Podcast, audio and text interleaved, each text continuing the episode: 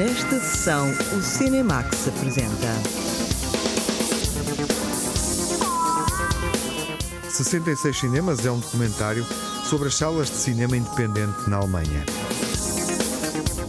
Narciso em Férias é o documentário onde Caetano Veloso lembra os dias passados na prisão. Aos Meus Pais, primeiro filme de Melanie Pereira, uma curta-metragem que estreia numa sessão do Cinemax Curtas na RTP2. E cinco filmes de Wong Kar-wai, num ciclo dedicado ao mestre.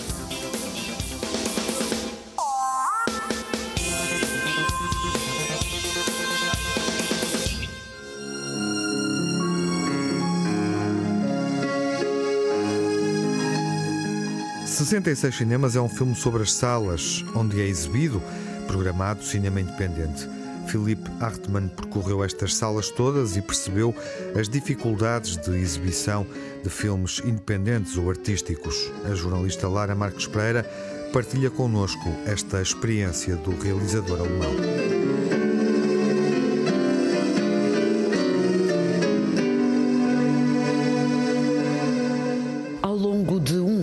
Entre 2014 e 2015, o realizador alemão Philipp Hartmann visitou dezenas de salas de cinema espalhadas pela Alemanha para mostrar um filme que não cabia nos planos dos grandes distribuidores. Pois é, era um pouco que meu filme anterior, que era meu primeiro longa-metragem, que é um ensaio sobre o tempo, um ensaio bastante pessoal. Eu não achei nenhum distribuidor, distribuidor interessado, então em algum momento eu pensei, bom, então eu vou fazer mesmo, eu, eu mesmo vou organizar exibição em cinema. E comecei a contactar vários cinemas na Alemanha toda, e dos quais 66 tiveram a coragem de, de me convidar com o filme. Né? E aí meu, eu organizei um, um turnê por 66 cinemas para exibir meu outro filme. Né? A viagem levou a 66 cinemas e serviu de pretexto para um documentário que mostra como sobrevivem as pequenas salas independentes. Em algum momento, acho que uma semana antes de partir para essa viagem, eu pensei, pô, genial, né? Ter a sorte de poder visitar 66 cinemas e pensei, bom, como realizador, é quase uma obrigação, um dever de, de fazer um filme disso, dessa viagem, né? E documentar de alguma forma essa essa, essa viagem por 66 cinemas, porque, claro, eu sabia que ia ser um quadro talvez não objetivo, mas um quadro bastante representativo, representativo da, da situação do cinema, das salas de cinemas na, na Alemanha neste momento. Von Herbst 2014 bis Sommer 2015 war ich unterwegs. Eine Reise durch die deutsche Kinolandschaft.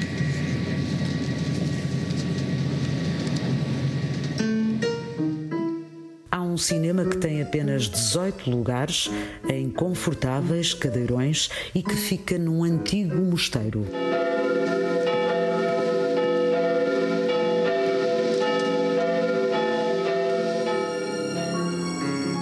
Uma das salas foi totalmente desmontada e remontada para ficar exatamente igual num outro lugar. Há proprietários que não conseguiram desfazer-se de um projetor que estava na família desde há muito. Outros gerem o cinema em família sem esquecer o cão lá de casa. Philip Hartmann mostra-nos o que distingue estes cinemas de outros lugares onde se projetam filmes. Cada lugar era um lugar muito especial e se via, se veia que, que é em função do carinho dos, dos operadores, dos donos, das donas desses, dessas salas. Cada cinema tem alguma coisa especial que eles e elas mesmo colocaram lá. Né? Então tem um caráter muito pessoal e acho que é justamente isso que diferencia essas salas, pequenas salas de cinema arte das grandes salas multiplex e das, das, grandes cadeias e tal. Né? E claro, tinha algumas coisas que, que eu era, achei especialmente engraçado ou simpático.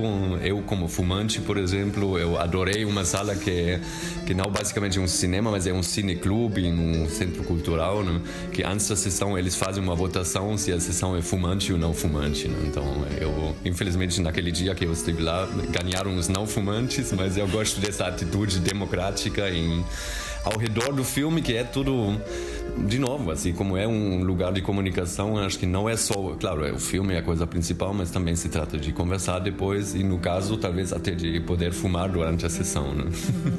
Numa altura em que as plataformas de streaming começaram a ganhar terreno sobre a projeção em sala, os pequenos cinemas reinventam-se e muitos tornaram-se salas polivalentes onde também cabe teatro, leituras ou espetáculos de cabaré. E sei que alguns cinemas, principalmente mais na, na província, no campo, em, em cidades, lugares pequenos, eles até dependem disso, né? porque não só com os filmes ou com um filme, muitas vezes só tem uma sala cinemas, então com um filme por noite ou dois filmes por noite não dá para para ganhar dinheiro suficiente para sobreviver. Né? Um, então eles fazem muito teatro, leituras, conferências, um, qualquer coisa. Né? Freddy Krueger here, aka Robert England, better be at the Delphine Palace for Horror Sneak Night, Saturday, April 13th. Wish it was a Friday, I'd be there too.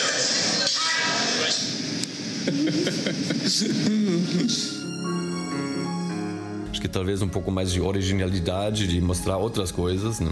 Que, claro, é difícil porque cada um quer ver outro, outro tipo de filmes, mas, assim, porque além de ser um, um lugar social de comunicação, a segunda grande vantagem de cinema é que tem uma curadoria. Né? Você tem um programador que programa os filmes que você vê. Né?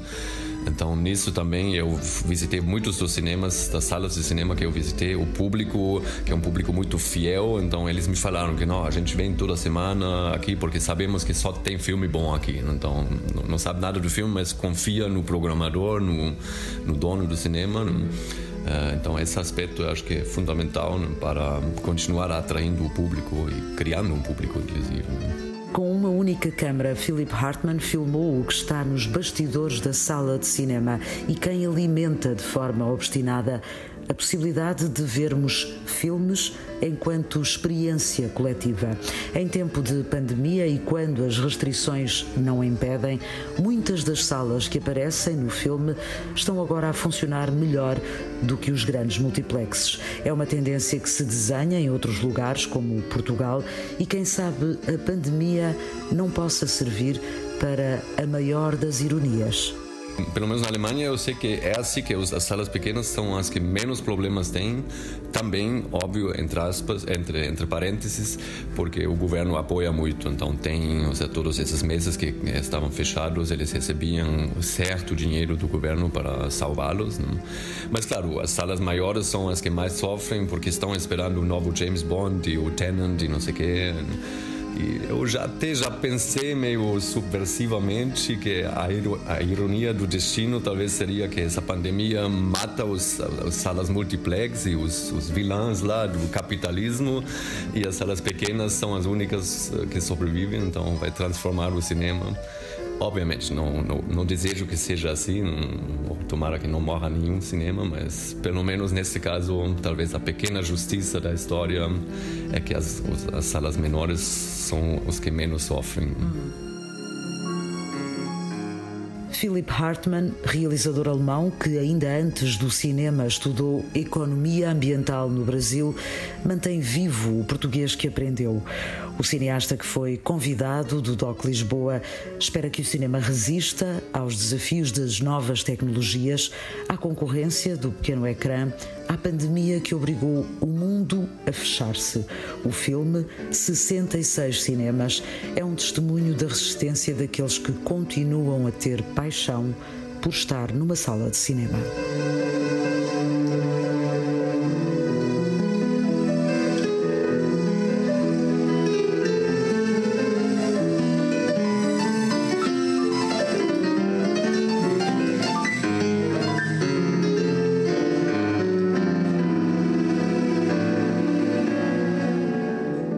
66 Cinemas é um filme que percorre o caminho do cinema na Alemanha. Olá, João Lopes. Olá, Tiago.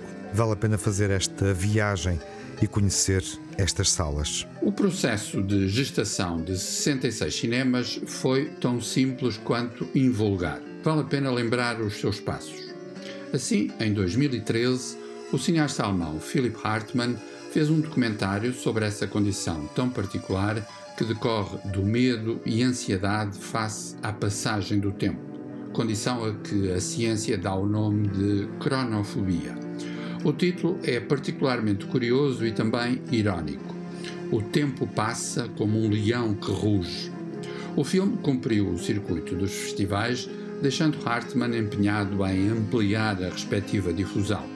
Conseguiu de facto garantir a distribuição em algumas salas da Alemanha acabando por decidir acompanhar essa distribuição, visitando as salas e dialogando com os seus responsáveis. Aconteceu ao longo de cerca de nove meses em 2014-2015. O resultado apresenta este título sugestivo: 66 cinemas. Hartmann dá-nos a ver a enorme diversidade do mercado de exibição na Alemanha, desde um cinema construído num salão de um antigo convento até aos modernos multiplex, passando pelos clássicos e saudosos cinemas chamados de arte e ensaio. 66 cinemas possui as virtudes e também os limites de um objeto que, de modo insólito, se parece mais com uma convencional reportagem televisiva do que com um genuíno trabalho cinematográfico. Seja como for, por ele passam os temas, as perguntas e as inquietações de um momento de transfiguração do cinema e, sobretudo, do consumo do cinema. Passamos da tradição, isto é, dos filmes em película, para a atual conjuntura, quer dizer, o cinema digital, na Alemanha, claro, e em todo o planeta cinéfilo. 66 Cinemas estreia agora em Portugal, uma estreia que estava prevista em sala, mas as condicionantes impostas eh, no final deste ano, por causa da pandemia, ditaram que o filme fique disponível, em estreia, numa plataforma.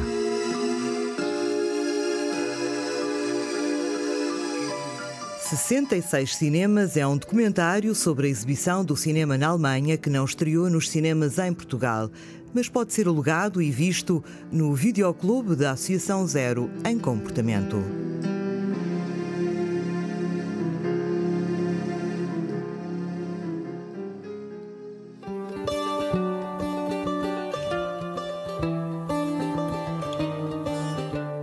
Em 1968, Caetano Veloso foi preso pela Polícia Militar Brasileira. O tropicalismo explodia e os artistas emergentes, como Caetano, eram perseguidos pelo regime político. Agora, meio século depois, Caetano Veloso recorda os dias de chumbo vividos na prisão. Ele fala sobre isso com todo o pormenor no documentário Narciso em Férias. A dupla de realizadores, Ricardo Calil e Renato Terra, apresentou este documentário no Festival de Veneza em setembro passado. O Diamantino José diz-nos como esse período é relembrado por Caetano.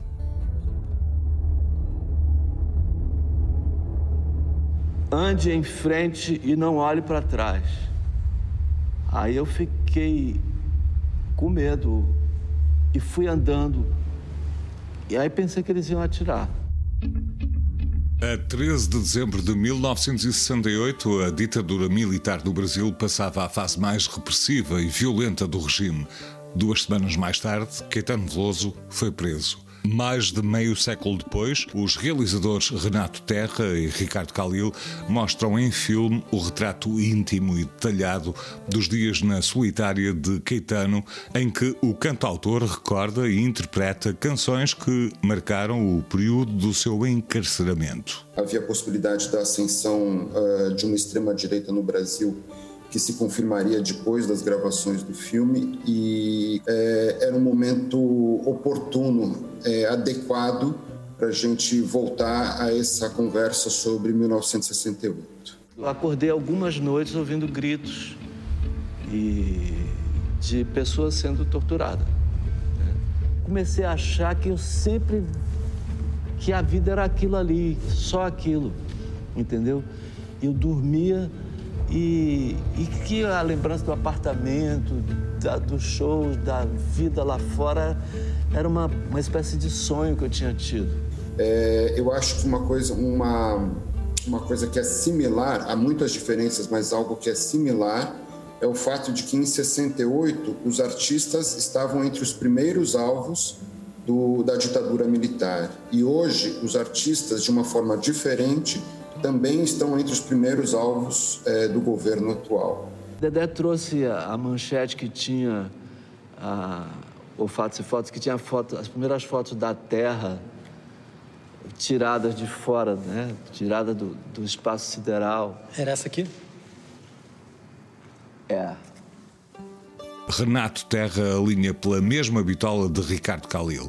É fundamental olhar para o passado para evitar que o que aconteceu volte a repetir-se. Um esquema todo montado para causar confusão, para desinformar, para gerar novas narrativas está sendo montado e é um debate oportuno a gente trazer as memórias de um, de um jovem cantor que foi preso aos 26 anos por uma estrutura de poder arbitrária e burra, para que a gente não repita os erros que culminaram numa atrocidade, numa imbecilidade que foi a ditadura militar no Brasil. No documentário Narciso em Férias, o próprio Caetano Veloso apresenta informação nova produzida pela ditadura sobre as razões da sua detenção, ajudando a explicar a brutalidade arbitrária desse período da história brasileira.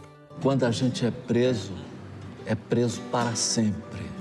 As memórias do cárcere dos 54 dias vividos em prisão, onde sobressai o momento poético em que Caetano Veloso viu a primeira fotografia que mostrava a terra vista do espaço e que o levou a compor uma canção memorável. Quando eu me encontrava preso na cela de uma cadeia, foi que eu vi pela primeira vez as tais fotografias em que apareces inteira, porém lá não estavas nua e sim coberta de nuvens,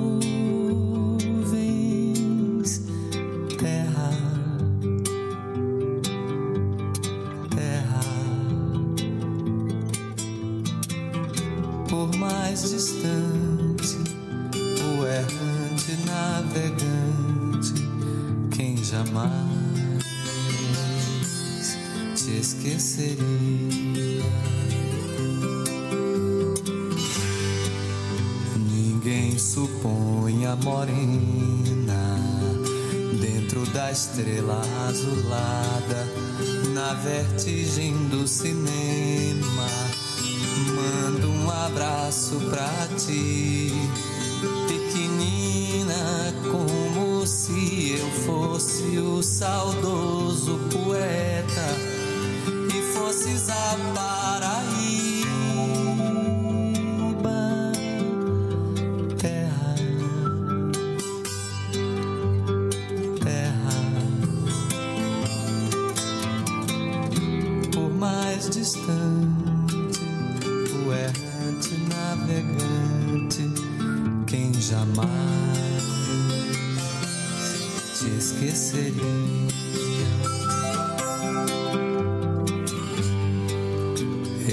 Estou apaixonado por uma menina terra, signo de elemento terra. Do mar se diz terra vista, terra para o pé firmeza, terra para a mão carícia. Outros astros lhe são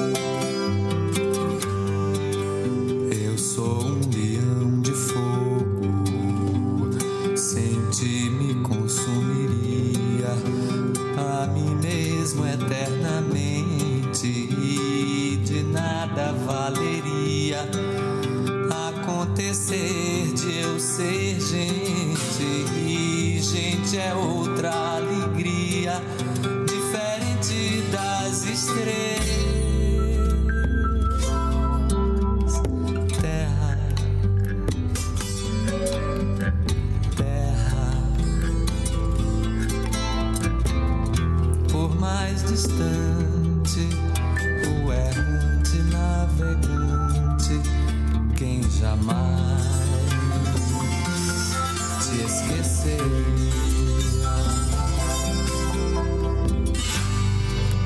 De onde nem tempo nem espaço, que a força mande coragem pra gente te dar carinho durante toda a viagem que realizas no nada, através do qual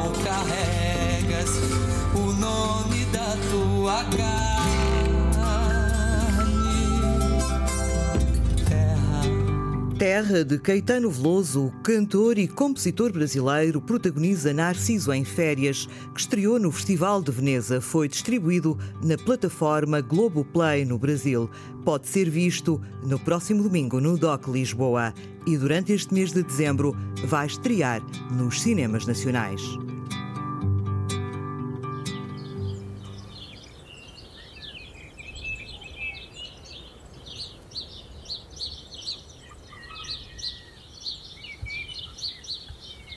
Este ano fiz uma viagem.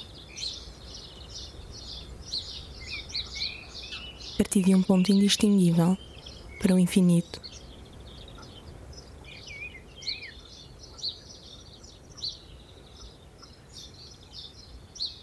Nesta vida, fiz 35 viagens. Partia de um ponto L para um ponto P e de um ponto P para um ponto L.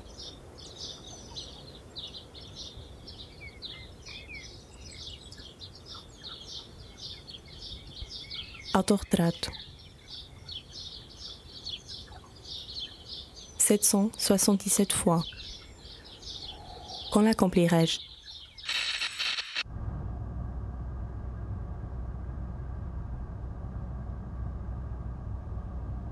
Parecia algo de mágico. Passava uma tarde, uma noite e uma manhã.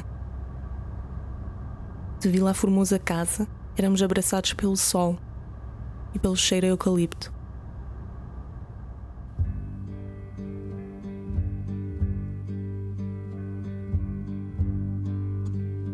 É de um filme sobre partidas e chegadas uh, de que vamos falar. A propósito da exibição em televisão da curta-metragem Aos Meus Pais, a primeira curta-metragem, o primeiro filme realizado por Melanie Pereira, que é a nossa convidada. Olá, Melanie. Olá, Tiago. Bem-vinda. Obrigada. E obrigado por estares connosco.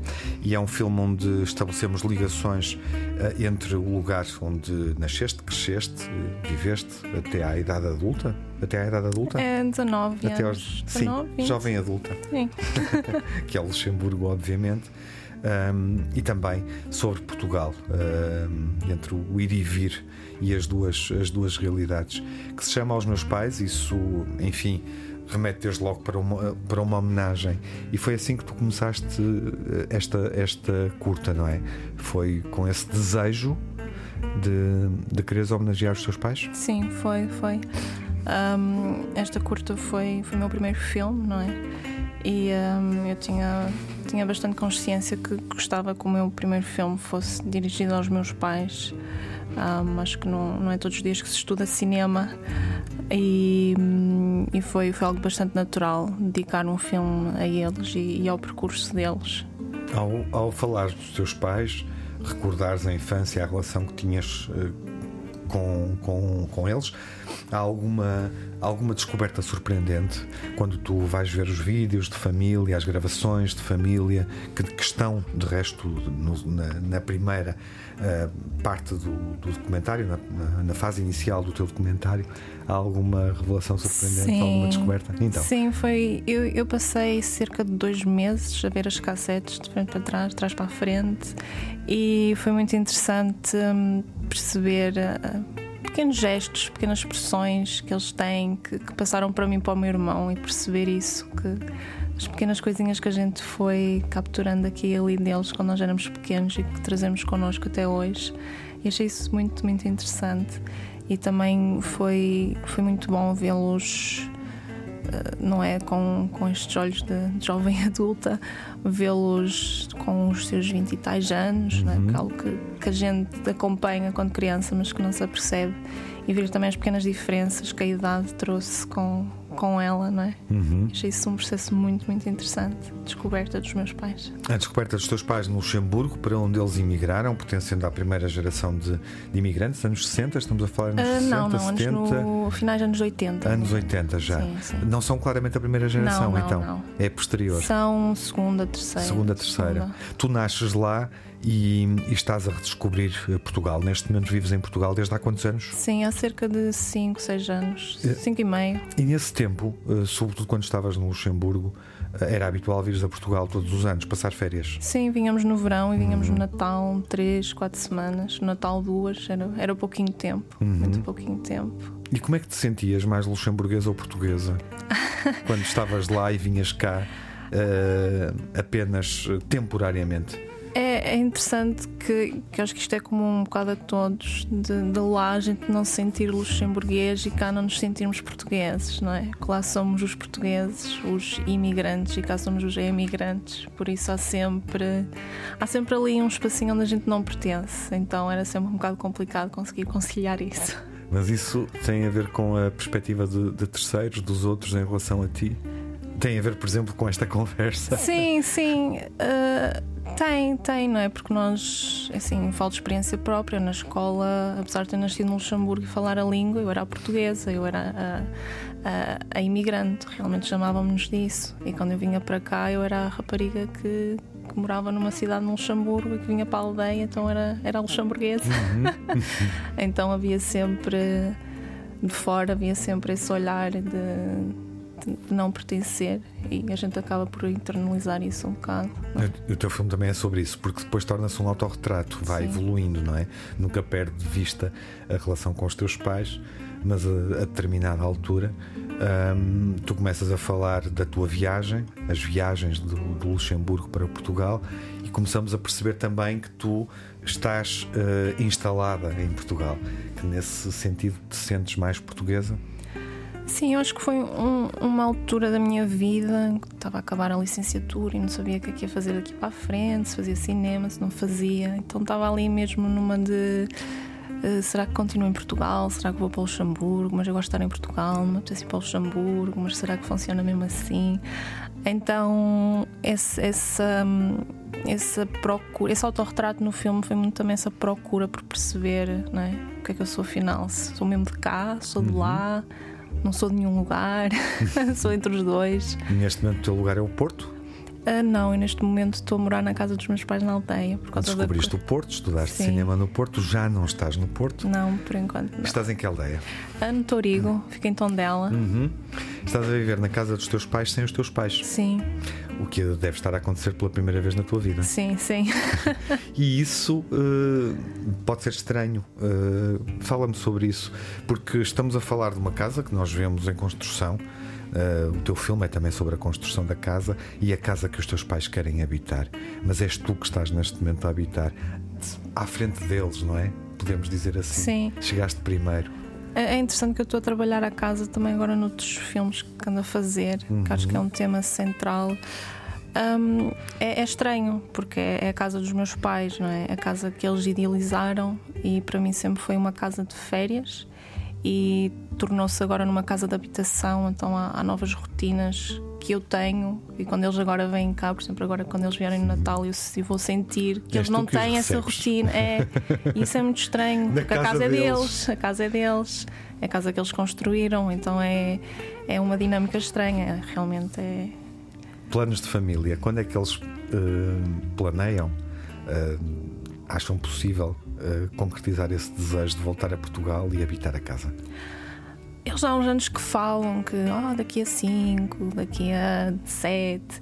Só que o meu irmão também mora no Luxemburgo e ele casou há pouco tempo, não é? Vão começar a ter uma família, então também quando houverem netinhos eles já estão naquela de ah, vai ser um bocado difícil nos afastarmos do nosso filho para irmos para lá.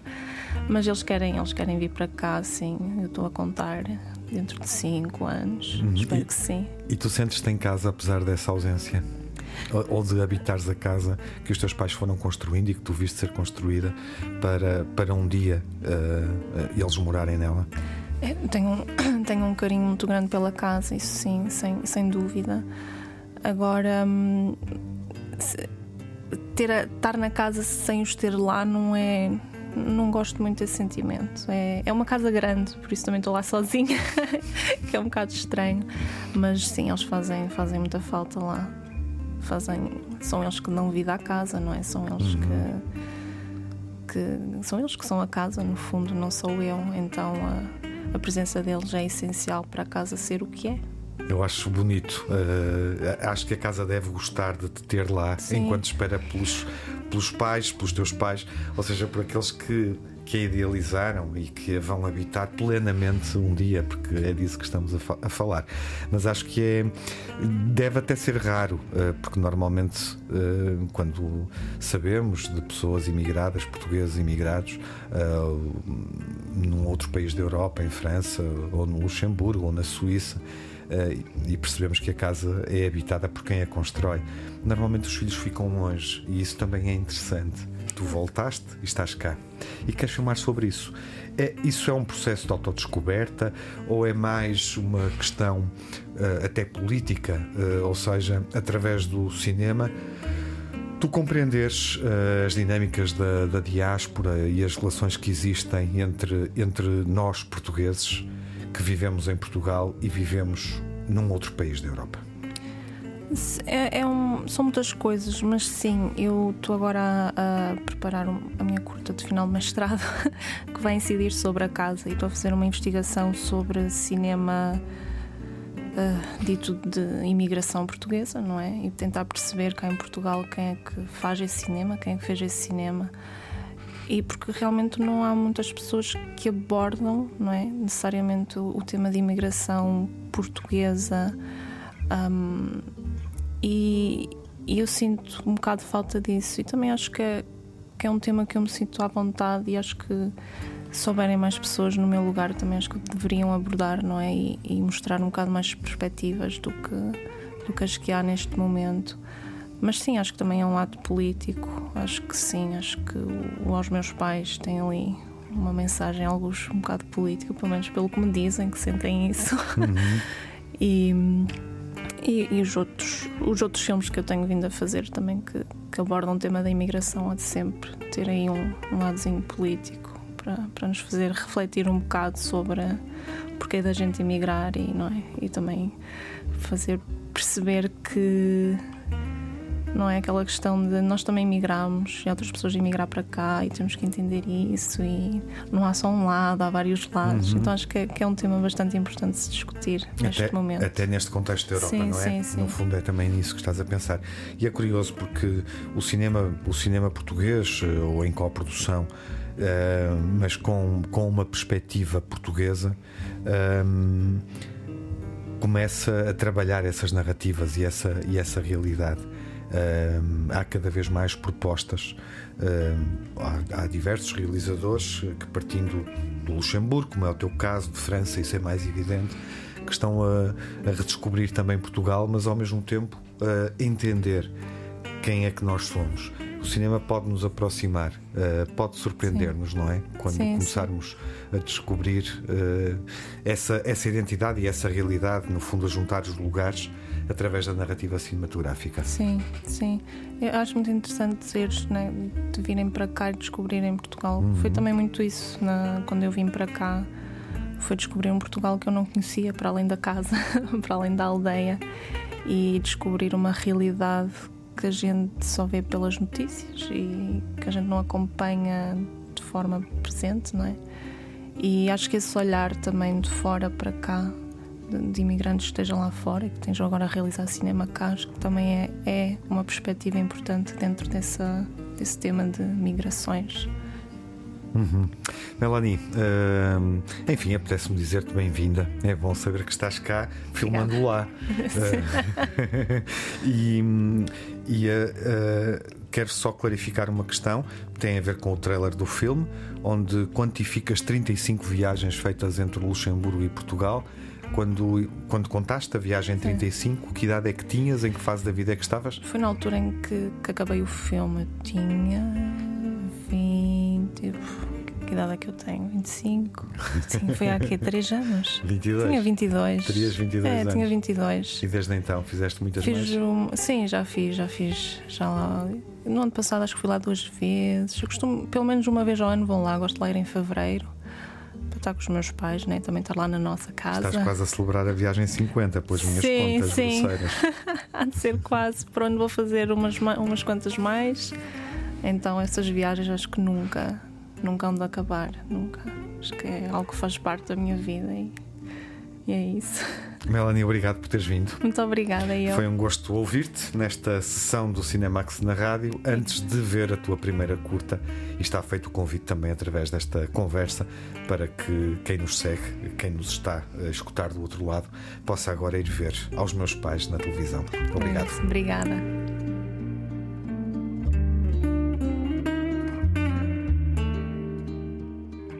Durante esta entrevista ouvimos Povo Cacais Descalço, a música dos Dead Combo que Melanie Pereira escolheu e que ouviu quando regressou a Portugal, onde filmou Aos Meus Pais. A curta-metragem pode ser vista numa sessão do Cinemax Curtas na próxima quinta-feira, na RTP2.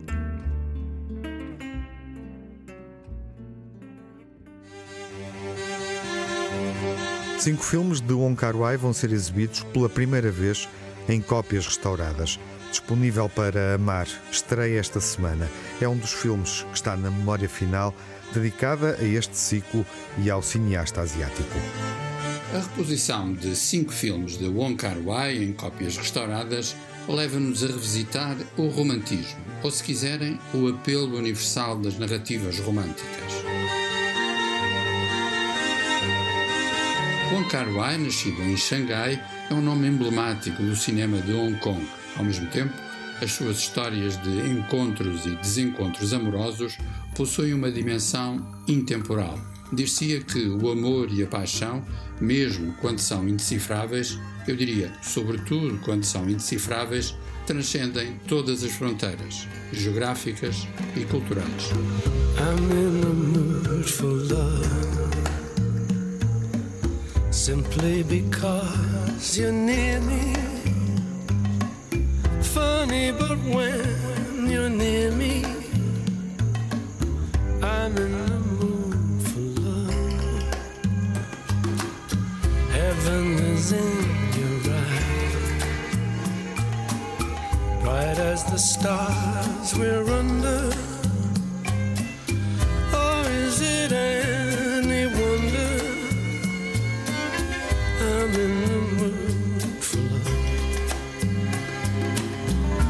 stop to think of whether this little dream might fade? We've put our hearts together. Now we are one. I'm not afraid if there's a cloud above. If it should rain, we let it. For tonight, forget it. I'm in the mood for love. Nestas coisas de romantismo, Brian Ferry é sempre uma boa ajuda. I'm in the Mood for Love é um velho standard da canção popular americana que Brian Ferry incluiu no seu álbum de 1999 As Time Goes By. A canção foi escolhida por Wong Kar-wai para a banda sonora do seu filme mais famoso, datado do ano 2000. O título não podia ser mais esclarecedor: In the Mood for Love. Podemos, aliás, dispensar o título português, o Nada Feliz, disponível para amar. Num certo sentido, In the Mood for Love era a versão abstrata daquilo que Wong Kar-wai já tinha encenado em tom mais realista em 1994 em Chungking Express. Aí, a benção musical estava a cargo de Dinah Washington. What a difference a day made. 24 little hours.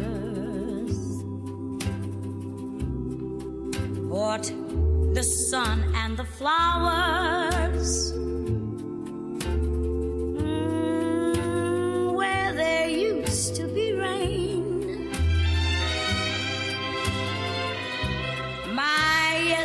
day.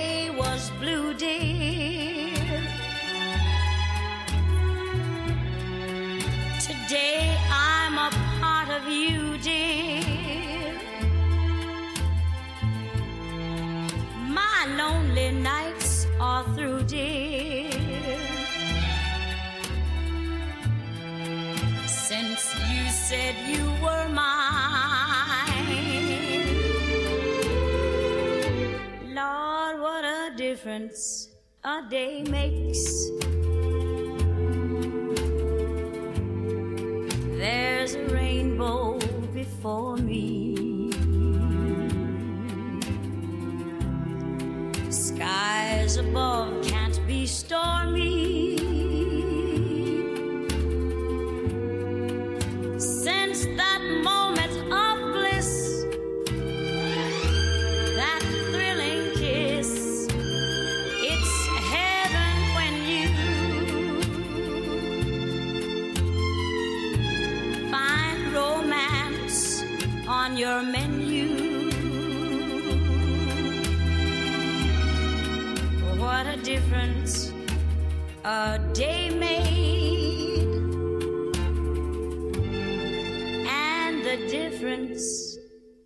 Is you.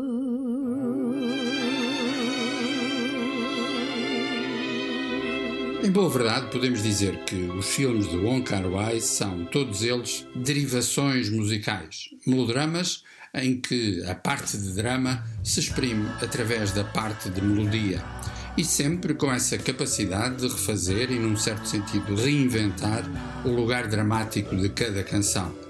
Por exemplo, em Anjos Caídos de 1995, escutamos Marion Faithful. Dois anos mais tarde, em Felizes Juntos, surge I Have Been in You, ou seja, o gênio de Frank Zappa.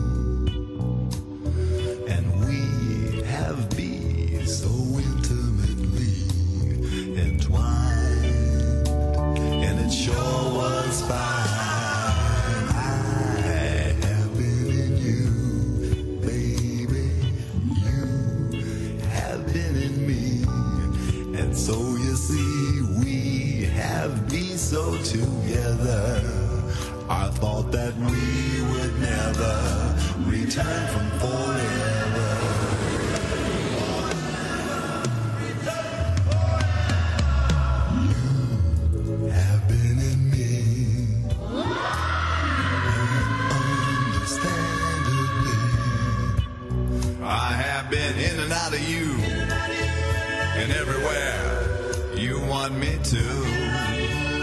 Yes, you know it's true.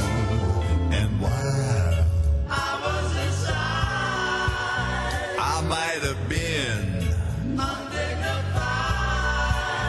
and that is maybe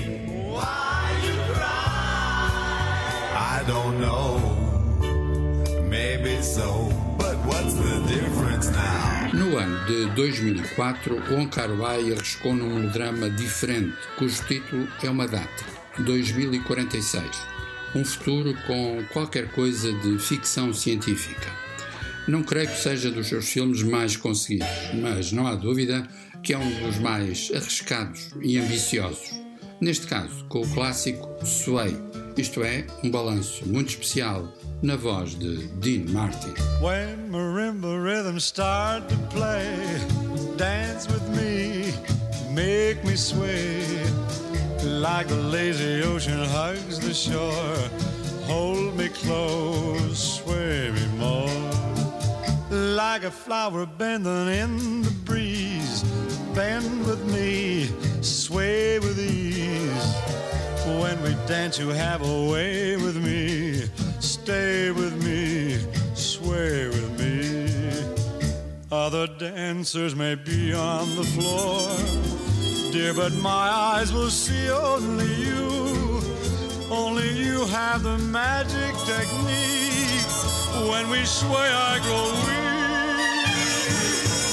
I can hear the sound of violins long before it begins. Make me thrill as only you know how. Sway me smooth, sway me now.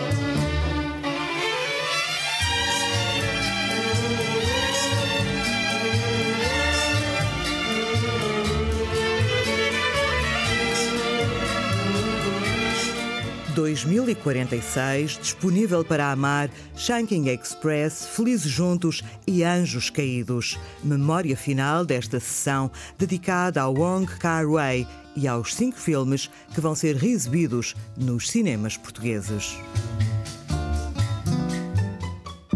Every child has a fairy born just for them. Tinker's Bell was born for you.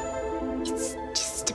Era uma vez leva-nos, simultaneamente, ao País das Maravilhas e à Terra do Nunca. He dreams of exploring new lands. Who are these dirty vagabonds? And what have they done with my children? This is the untold story of a brother and sister, two kindred adventurers, Wait for me! our Alice and our Peter.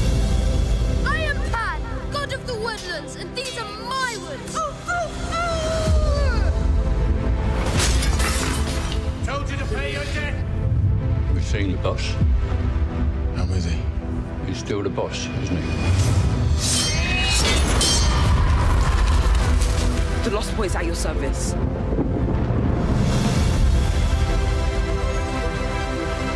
The Girls' fingernails are black with dirt. We will make a lady of you yet. Alice comes with me. Shall pay your debt. I need more time. Take me away from here. Peter, don't let life drag you down. You just keep floating above it.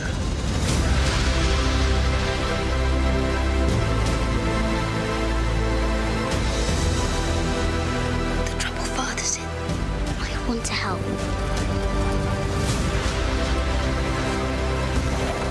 Games and games, and what are your names? Hmm?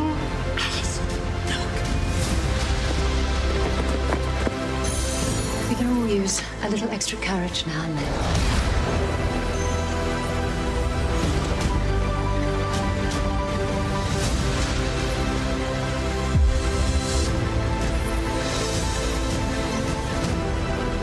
It's not time to grow up, Alice. Never is. Peter, you'll see. É uma fantasia que aproxima Peter Pan e Alice. Um filme a descobrir na próxima sessão, quando era uma vez estrear nos cinemas nacionais. Até lá, fiquem bem e com saúde.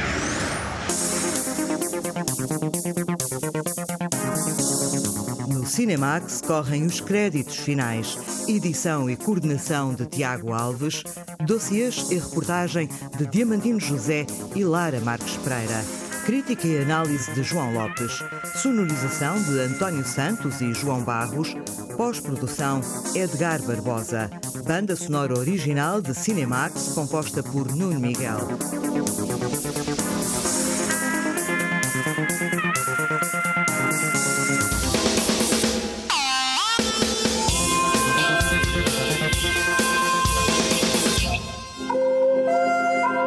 O Cinemax é um canal de cinema em português com sessões de curtas-metragens na RTP2, toda a atualidade na página digital rtp.pt barra Cinemax e também nas redes sociais.